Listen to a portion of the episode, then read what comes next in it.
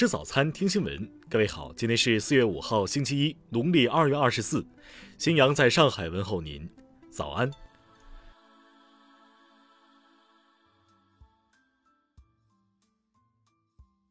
首先来关注头条消息。据路透社报道，尽管长期存在的分歧已经影响了中美双边关系。但美国总统气候问题特使约翰·克里当地时间四月三号在访问阿联酋时仍表示，希望能够与中国合作应对气候变化问题。克里当天对记者说：“拜登总统说得很清楚，我也说得很清楚，我们与中国之间的其他问题没有一个是受制于我们在气候问题上需要做的事情。”路透社在报道中称。中美近年来在贸易问题上，以及在中国涉疆、涉港和涉台议题上存在分歧，但中国承诺2060年前实现碳中和，而拜登政府预计也将在4月22号举办的全球气候峰会上公布新的减排目标。事实上，中方此前也曾介绍过，中美双方在阿拉斯加会谈后，将在一些具体领域，包括气候变化领域进行合作。中国外交部发言人华春莹在三月二十二号的例行记者会上表示，根据中美高层战略对话共识，中美双方致力于加强在气候变化领域的对话合作，将建立中美气候变化联合工作组。华春莹指出，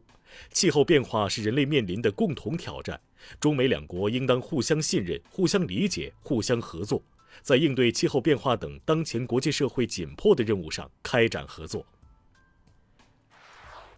听新闻早餐知天下大事。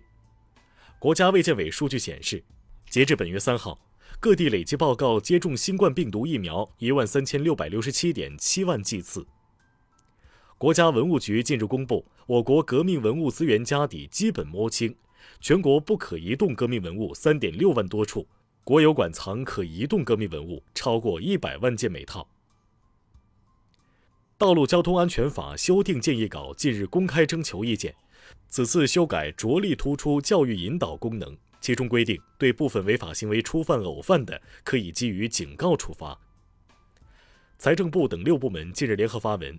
对中央财政衔接推进乡村振兴补助资金使用管理作出全面规定，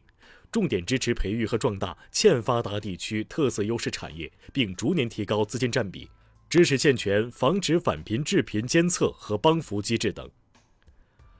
中国人民银行银保监会日前发布文件，通过明确相关要求，鼓励银行降低系统性风险，提高自救能力，防范大而不能倒的风险。数据显示，今年一季度全国共新注册市场主体五百八十三点六万家，同比增长百分之五十八点三，其中个体工商户三百七十八点一万家，其他各类企业共二百零五点四万家。国资委近日公告。中国中化集团有限公司与中国化工集团有限公司实施联合重组，两化表示将遵照相关法律法规和监管机构的要求，积极稳步推进本次联合重组。据中央纪委国家监委消息，中国兵器工业集团有限公司原党组书记、董事长尹家旭涉嫌严重违纪违法，目前正接受纪律审查和监察调查。下面来关注国际方面。美国和伊朗将于下周在奥地利维也纳举行间接会谈。伊朗政府三号表示，希望美国解除所有对伊朗的制裁，拒绝任何一步一步放宽限制的做法。俄罗斯国家杜马主席三号在顿巴斯地区冲突中一名儿童被炸身亡后发表言论称，应该将乌克兰从欧洲委员会除名。印度警方四号证实。安全部队三号在中部切蒂斯格尔邦遭袭，致死人数已上升至二十二人。德国卫生部长三号宣布，截至当天上午，该国已有超过一千万人至少接种过一剂新冠疫苗，相当于总人口的百分之十二。已接种第二剂疫苗的人数则为四百三十万。当地时间三号。法国本土全境正式开始采取为期四周的封城措施，以遏制当前严峻的新冠疫情。截至南非当地时间四号，南非新冠肺炎治愈病例已达一百四十七万余例，使得南非新冠肺炎治愈率达到百分之九十五。据阿根廷总统府医务室三号下午通报，阿根廷总统费尔南德斯新冠病毒检测结果呈阳性，确诊新冠肺炎。约旦武装部队三号发表声明，否认有关逮捕约旦亲王哈姆扎本侯赛因的传闻，但表示其被要求停止针对国家安全和稳定的活动。下面来关注社会民生。昨天，G 幺五沈海高速由南向北八百九十八千米处发生一起道路交通事故，事故共造成十一人死亡，十九人受伤，受伤人员均已送医院救治，事故原因正在调查中。浙江海事局消息，昨天，一江苏籍渔船在舟山外海海域沉没，二十名遇险人员已救上十六人，其中十二人无生命体征，另仍有四人失联。近日，四川成都海关连续查获两起利用国际邮包走私新型毒品 LSD 致幻剂（俗称邮票）入境案，查获毒品 LSD 致幻剂共计一百零五张，净重二点二克。广西钦州钦江河段日前发生一起溺水事件，经过各部门将近二十多个小时的努力，三名溺水的女学生全部被打捞上岸，但都已不幸遇难。针对网传回龙观摩托车反复别停轿车、司机互相辱骂的情况，